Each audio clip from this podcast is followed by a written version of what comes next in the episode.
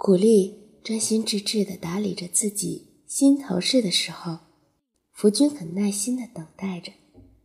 一只小小的蓝白色茶碗放在旁边，一个满是尘土的板条箱上，茶叶残渣在碗底打着旋儿。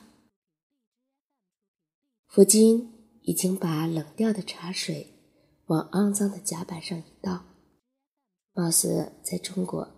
甲板就是用来倾倒垃圾的。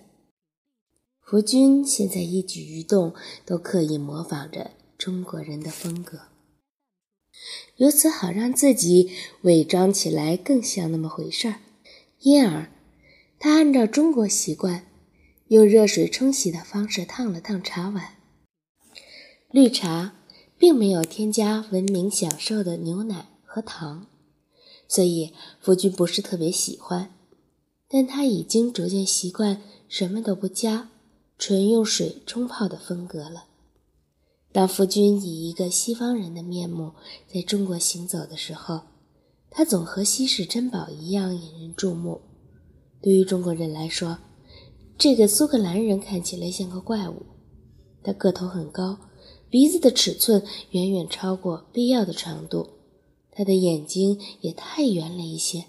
虽然眼睛通常被视为智慧的象征，但是福君操着一口结巴的汉语，在别人听来像一个刚学会的说话的孩子，甚至就连进食这种简单的动作都会给他招来不必要的目光。他吃饭喝水的姿势，倒像是中国人了。福君在一次中国旅行中，聚在一起盯着他不停看的群众们议论着。福君回忆道：“看这儿，两三个一直异常仔细的研究我后脑勺的人叫起来：‘看那儿，那个陌生人没有辫子耶！’很快，人们包括女人和孩子全都围了上来，争着瞧瞧我是不是真的没有辫子。”鉴于此，福晋的仆人们坚持只有他乔装打扮一番，才会和他一起上路离开上海，就毫不奇怪了。他们心甘情愿陪在我身边，唯一的条件是我必须脱下英式服装，改为中式服装。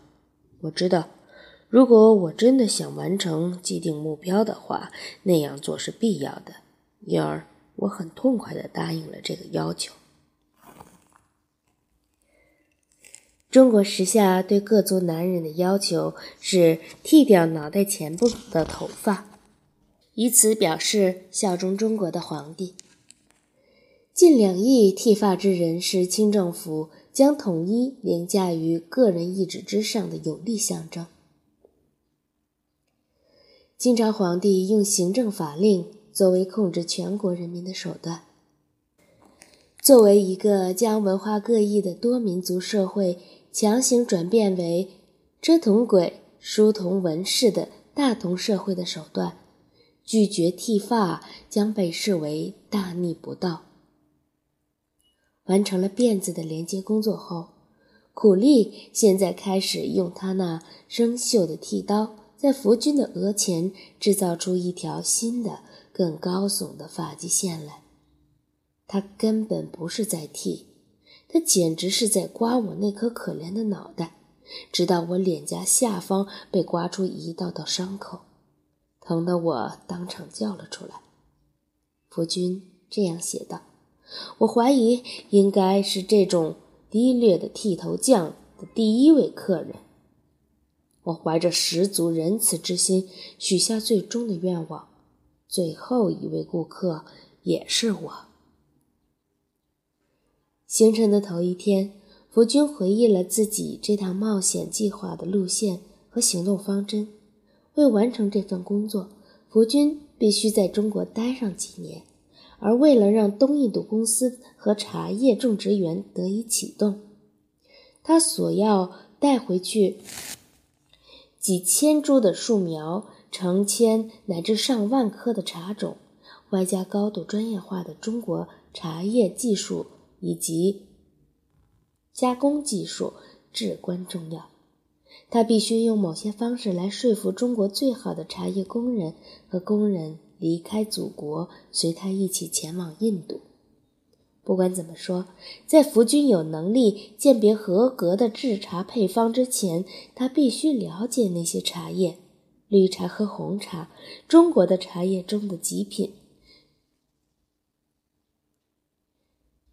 这两种茶叶种植区从来都是被分割的。为此，佛军决定把茶叶狩猎行动分为至少两次：一次采集绿茶，另一次则以红茶为目标。佛军深信，绿茶和红茶所需的生长环境绝不相同。最好的绿茶产于中国北方，而南方，则是极品红茶的乐园。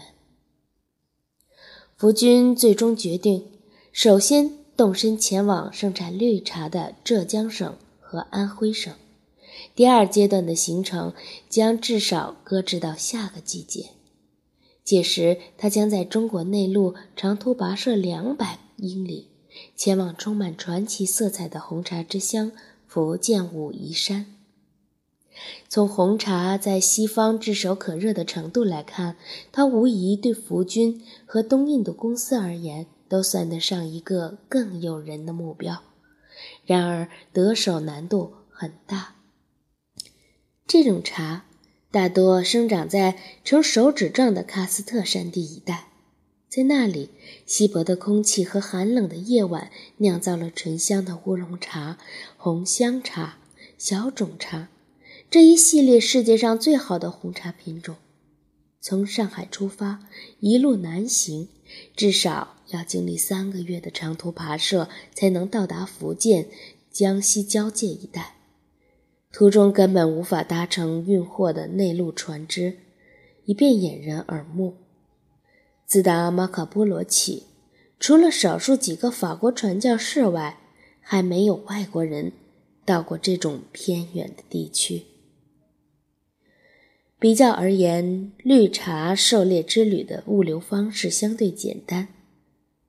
通常，极品绿茶产地的路很好走，只要在雄伟的长江及其支流上坐几周船就行了。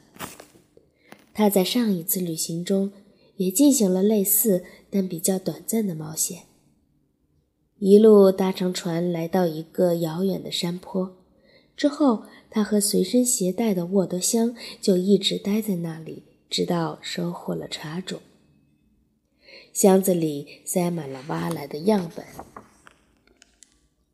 通过这次中国之旅，福军学到了比任何其他西方人都多的关于茶叶种植的知识。他拜访了通商口岸宁波附近附属于英国领事开办的公司，可随意进入的绿茶种植园。《华北各省三年游记》一书里。有整整两章是专门描述他如何观察那里的茶叶作物生长、获取及制作过程的。福军甚至将茶叶样本带回了英国的种植园。这些种植的温度、灌木被证明极具有研究价值，但根本无法提供任何关于茶叶制造工艺方面的详细信息。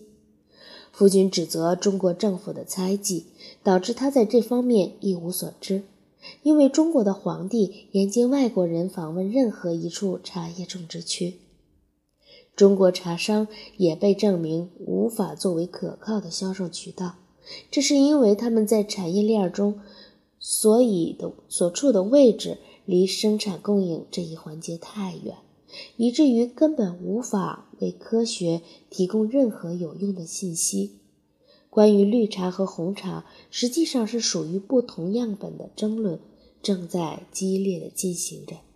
就连福军培育在英国温室中的鲜活的茶树也无法令辩论平息。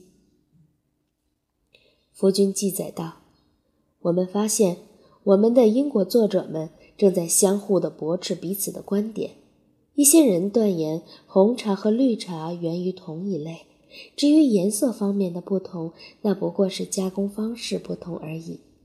而另一些则宣称绿茶采摘常见的茶树，而红茶则加以一种被植物学家称作武夷茶树的植物。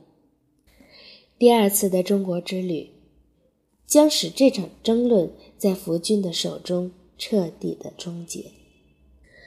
福军希望成为用外国进口的植株成功开辟一个完整茶园的第一人。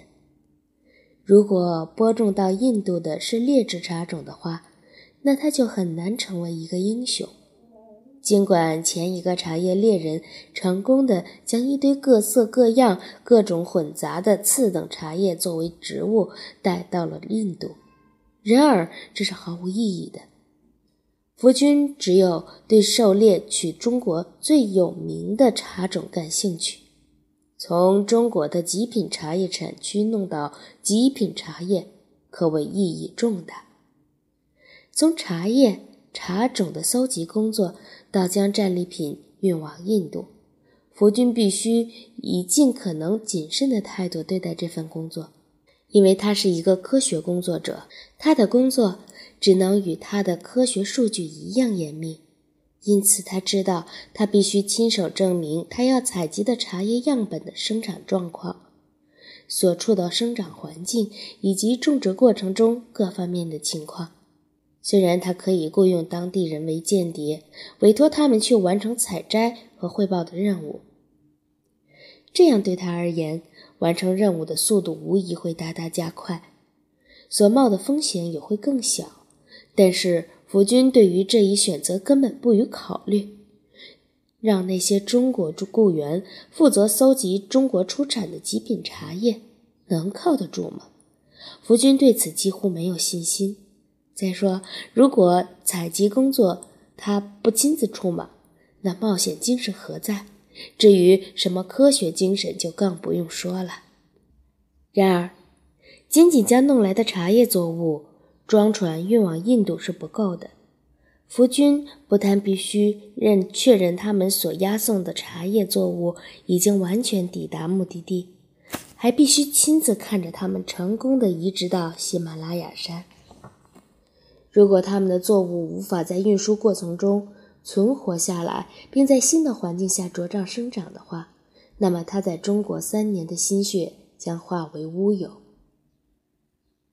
为了能够尽快的确认收到货物情况的报道，他必须争取与印度西北各省政府合作，